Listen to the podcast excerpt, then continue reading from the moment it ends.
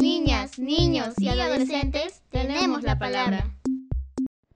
Convención sobre los Derechos del Niño es un tratado de las Naciones Unidas y la primera ley internacional jurídicamente vinculante sobre los derechos del niño y la niña. Esto quiere decir que su cumplimiento debe ser obligatorio. Reúne derechos civiles, políticos, económicos, sociales y culturales que reflejan las diferentes situaciones en las que se pueden encontrar los niños, niñas y adolescentes en todo el mundo. La convención es la que reconoce a todas las personas menores de 18 años.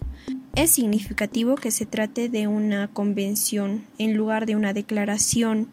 Eh, quiere decir que los estados participantes tienen la obligación de asegurar su cumplimiento.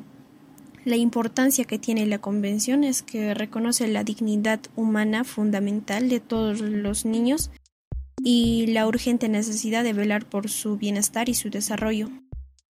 Eh, los derechos fundamentales de los niños es derecho a la vida, a la alimentación, a la educación, derecho al agua, a la salud, a la identidad, pero eso no quiere decir que los otros derechos no se respeten. Familias, escuela y comunidad debemos actuar. Protagonizado por Rocío Ángela de la organización Agentes de Cambio Eduso Cusco. Un podcast del colectivo interinstitucional por los derechos de la niñez y adolescencia, producido por el Organismo Andino de Salud, Convenio Hipólito Unanue y la Mesa de Concertación para la Lucha contra la Pobreza.